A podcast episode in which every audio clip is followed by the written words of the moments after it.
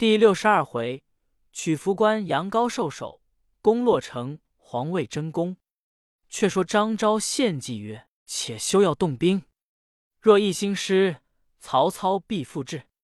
不如修书二封，一封与刘璋，言刘备结连东吴，共取西川，使刘璋心仪而攻刘备；一封与张鲁，交进兵向荆州来，则刘备首尾不能救应。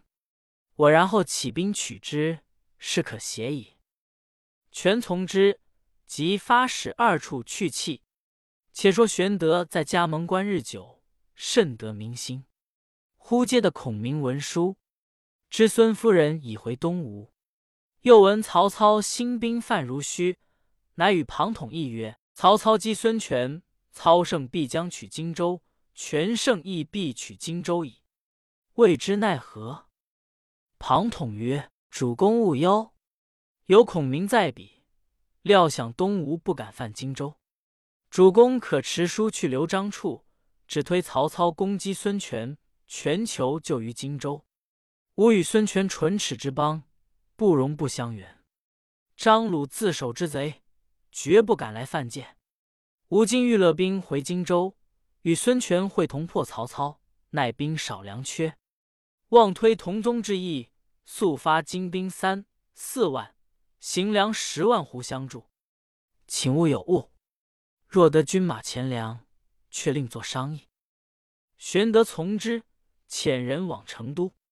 来到关前，杨怀、高沛闻知此事，遂叫高沛守关，杨怀同使者入成都，见刘璋呈上书信。刘璋看毕，问杨怀为何一同来。杨怀曰：“专为此书而来。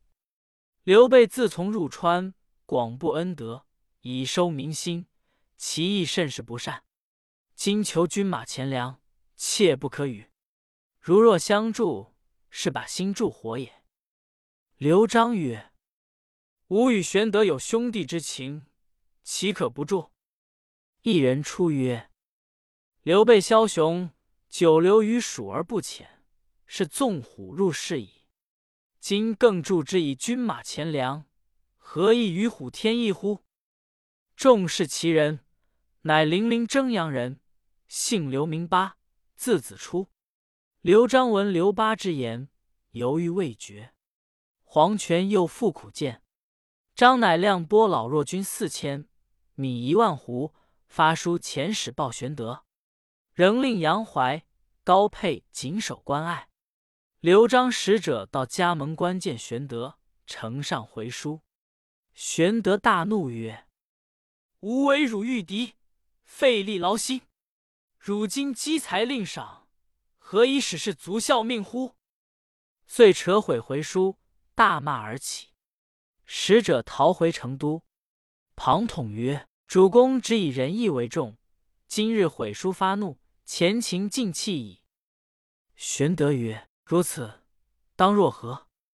庞统曰：“某有三条计策，请主公自责而行。”玄德问。那三条计，统曰：知今便选精兵，昼夜间到进袭成都，此为上计。杨怀、高沛乃蜀中名将，葛丈强兵，据守关隘。今主公杨以回荆州为名，二将闻之，必来相送。就送行处，擒而杀之，夺了关隘，先取涪城，然后却向成都，此中计也。退还白帝。连夜回荆州，徐图进取，此为下计。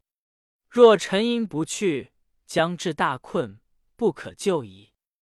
玄德曰：“军师上计太促，下计太缓，重计不迟不急，可以行之。”于是发书至刘璋，只说曹操令部将乐进引兵至青泥镇，众将抵敌不住，吾当亲往拒之，不及面会。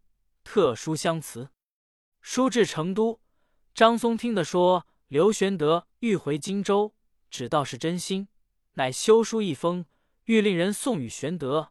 却知亲兄广汉太守张素道，松吉藏书于袖中，与素相陪说话。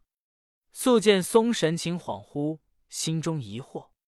松取酒与宿共饮，献愁之间，忽落此书于地，被宿从人拾得。席散后，从人以书成宿，素开视之，书略曰：“松昨进言于皇叔，并无虚谬，何乃迟迟不发？逆取顺守，古人所贵。今大事已在掌握之中，何故欲弃此而回荆州乎？”史松闻之，如有所失。书成到日，急速进兵。松当为内应，万物自误。张素见了，大惊曰：“吾弟做灭门之事，不可不守。”连夜将书见刘璋，据言帝张松与刘备同谋，欲陷西川。刘璋大怒曰：“吾平日未尝薄待他，何故欲谋反？”遂下令捉张松全家，尽斩于市。后人有诗叹曰：“一览无一是所惜，谁知书信谢天机。”魏官玄德兴王业，先向成都血染衣。刘璋既斩张松，聚集文武商议曰：“刘备欲夺无基业，当如之何？”黄权曰：“事不宜迟，即便差人告报各处关隘。”天兵把守，不许放荆州一人一骑入关。张从其言，星夜持袭，各关去气。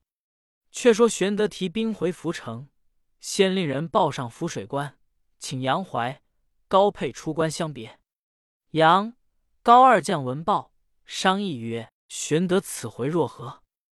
高沛曰：“玄德何死？我等各藏利刃在身。”就送行处刺之，以绝无主之患。杨怀曰：“此计大妙。”二人只带随行二百人出关送行，其余并留在关上。玄德大军进发，前至涪水之上，庞统在马上谓玄德曰：“杨怀、高沛若欣然而来，可提防之；若比不来，便起兵进取其关。”不可迟缓。正说间，忽起一阵旋风，把马前帅自其吹倒。玄德问庞统曰：“此何兆也？”统曰：“此警报也。杨怀、高沛二人必有行刺之意，宜善防之。”玄德乃身披重铠，自佩宝剑防备。人报杨、高二将前来送行。玄德令军马歇定。庞统吩咐魏延、黄忠，但关上来的军士不问多少，马步军兵一个也休放回。二将得令而去。却说杨怀、高沛二人身边各藏利刃，带二百军兵牵羊送酒，直至军前，见并无准备，心中暗喜，以为中计。入至帐下。见玄德正与庞统坐于帐中，二将生诺曰：“闻皇叔远回，特具薄礼相送。”遂敬酒劝玄德。玄德曰：“二将军守关不易，当先饮此杯。”二将饮酒毕，玄德曰：“吾有密事与二将军商议，贤人退避。”遂将带来二百人尽赶出中军。玄德叱曰：左右与吾捉下二贼。帐后刘封、关平应声而出，杨、高二人急待争斗，刘封、关平各捉住一人。玄德喝曰：“吾与汝主是同宗兄弟，汝二人何故同谋，离间亲情？”庞统斥左右搜其身畔，果然各搜出利刃一口。统便喝斩二人。玄德还犹未决。统曰：“二人本意欲杀吾主，罪不容诛。”遂赤刀扶手斩杨怀、高沛于帐前。黄忠、魏延早将二百从人先自桌下，不曾走了一个。玄德唤入，各赐酒压惊。玄德曰：“杨怀、高沛离间吾兄弟，又藏利刃行刺，故行诛戮。尔等无罪。”不必惊疑。众的拜谢。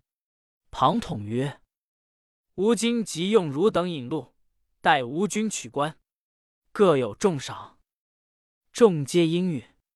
是夜二百人先行，大军随后。前军至关下叫曰：“二将军有急事回，可速开关。”城上听的是自家军及时开关，大军一拥而入，兵不血刃，得了福关。蜀兵皆降，玄德各加重赏，遂即分兵前后守把。次日劳军设宴于公厅，玄德酒酣，故庞统曰：“今日之会，可为乐乎？”庞统曰：“伐人之国而以为乐，非仁者之兵也。”玄德曰：“吾闻昔日武王伐纣，作乐相公，此亦非仁者之兵于？汝言合不合道理？可速退。”庞统大笑而起，左右一扶玄德入后堂，睡至半夜，酒醒，左右以烛庞统之言告知玄德。玄德大悔，次早穿衣升堂，请庞统谢罪曰：“昨日酒醉，言语触犯，幸勿挂怀。”庞统谈笑自若。玄德曰：“昨日之言。”唯吾有失。庞统曰：“君臣俱失，何独主公？”玄德亦大笑，其乐如初。却说刘璋闻玄德杀了杨高二将，袭了涪水关，大惊曰：“不料今日国有此事！”遂聚文武，问退兵之策。黄权曰：“可连夜遣兵屯洛县，塞住咽喉之路。”刘备虽有精兵猛将，不能过也。张遂令刘归、林包、张任、邓贤点五万大军，星夜王守洛县，以拒刘备。四将行兵之次，刘归曰：“吾闻锦屏山中有一异人，道号子虚上人，知人生死贵贱。吾辈今日行军，正从锦屏山过，何不试往问之？”张任曰：“大丈夫行兵拒敌，岂可问于山野之人乎？”归曰：“不然。圣人云：‘至诚之道，可以前之。’吾等问于高明之人，当趋吉避凶。”于是四人引五六十骑至山下，问尽樵夫。樵夫指高山绝顶上，便是上人所居。四人上山至庵前。见一道童出营，问了姓名，引入庵中。只见子虚上人坐于蒲墩之上，四人下拜，求问前程之事。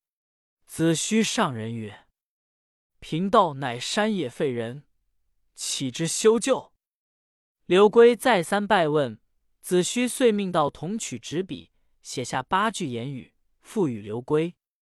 其文曰：“左龙右凤。”飞入西川，雏凤坠地，卧龙升天。一得一失，天数当然。见机而作，勿丧九泉。刘归又问曰：“我四人气数如何？”子虚上人曰：“定数难逃，何必再问？”归又请问时，上人眉垂目合，恰似睡着的一般，并不答应。四人下山。刘归曰：“先人之言，不可不信。”张任曰：“此狂叟也，听之何意？”遂上马前行。既至洛县，分调人马，守把葛处关隘口。刘归曰：“洛城乃成都之保障，失此则成都难保。无四人公义，这二人守城，二人去洛县前面。”依山傍险，扎下两个寨子，勿使敌兵临城。灵包、邓贤曰：“某愿往接寨。”刘圭大喜，分兵二万，与灵、邓二人离城六十里下寨。刘圭、张任守护洛城。却说玄德既得浮水关，与庞统商议进取洛城。人报刘璋拨四将前来，即日灵包。邓贤领二万军离城六十里，扎下两个大寨。玄德聚众将问曰：“谁敢见头功？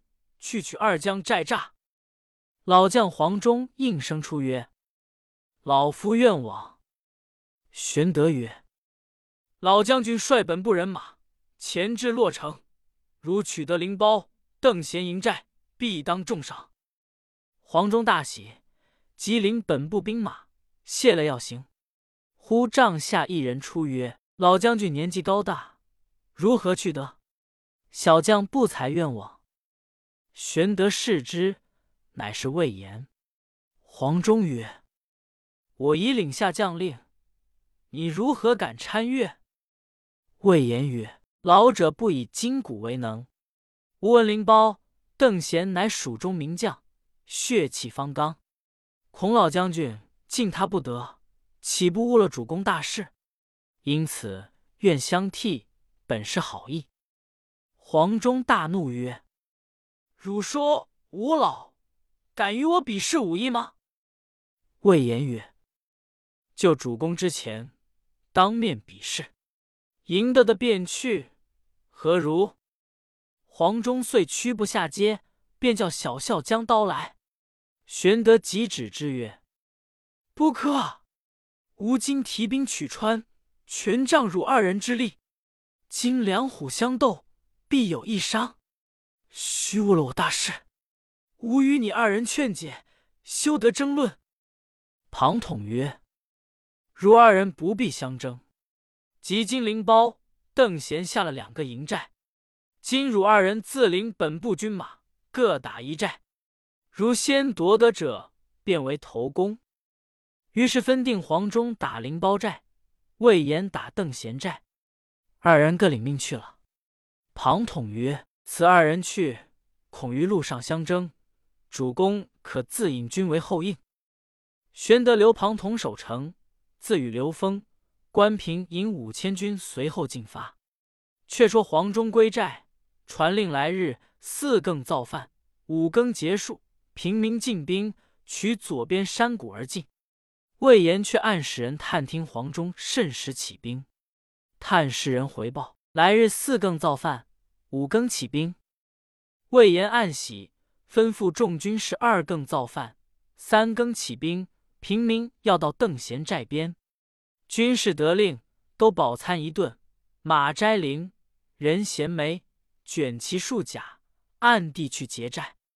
三更前后离寨前进，到半路，魏延马上寻思：只去打邓贤寨，不显能处，不如先去打灵包寨，却将得胜兵打邓贤寨，两处功劳。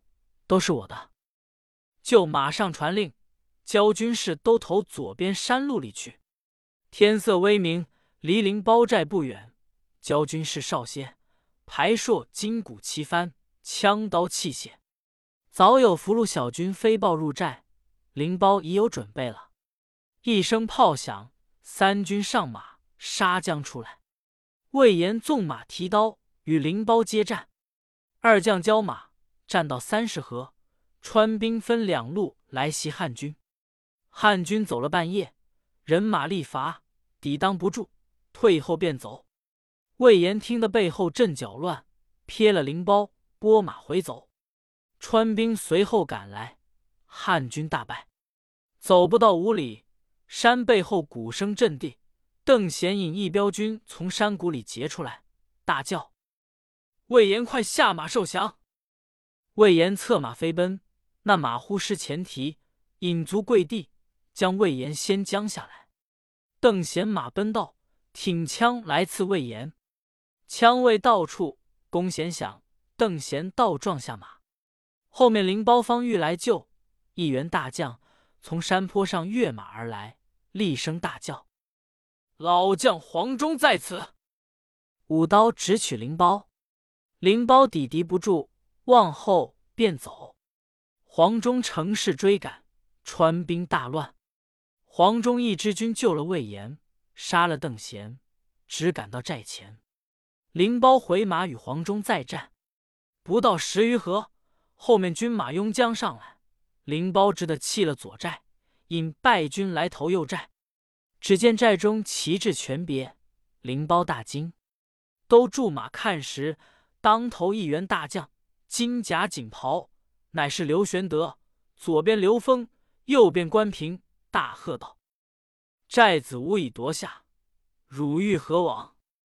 原来玄德引兵从后接应，便乘势夺了邓贤寨子。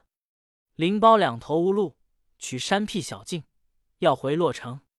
行不到十里，狭路伏兵忽起，搭钩齐举，把灵包活捉了。原来却是魏延自知犯罪，无可解释，收拾后军，令蜀兵引路，伏在这里，等个正着，用锁缚了灵包，解投玄德寨来。却说玄德立起免死旗，但川兵倒戈卸甲者，并不许杀害，如伤者偿命。又欲众降兵曰：“汝川人皆有父母妻子，愿降者充军，不愿降者放回。”于是欢声动地。黄忠安下寨脚，进来见玄德，说魏延违了军令，可斩之。玄德急召魏延，魏延解铃包至。玄德曰：“言虽有罪，此功可赎，令魏延谢黄忠救命之恩，今后无得相争。”魏延顿首服罪。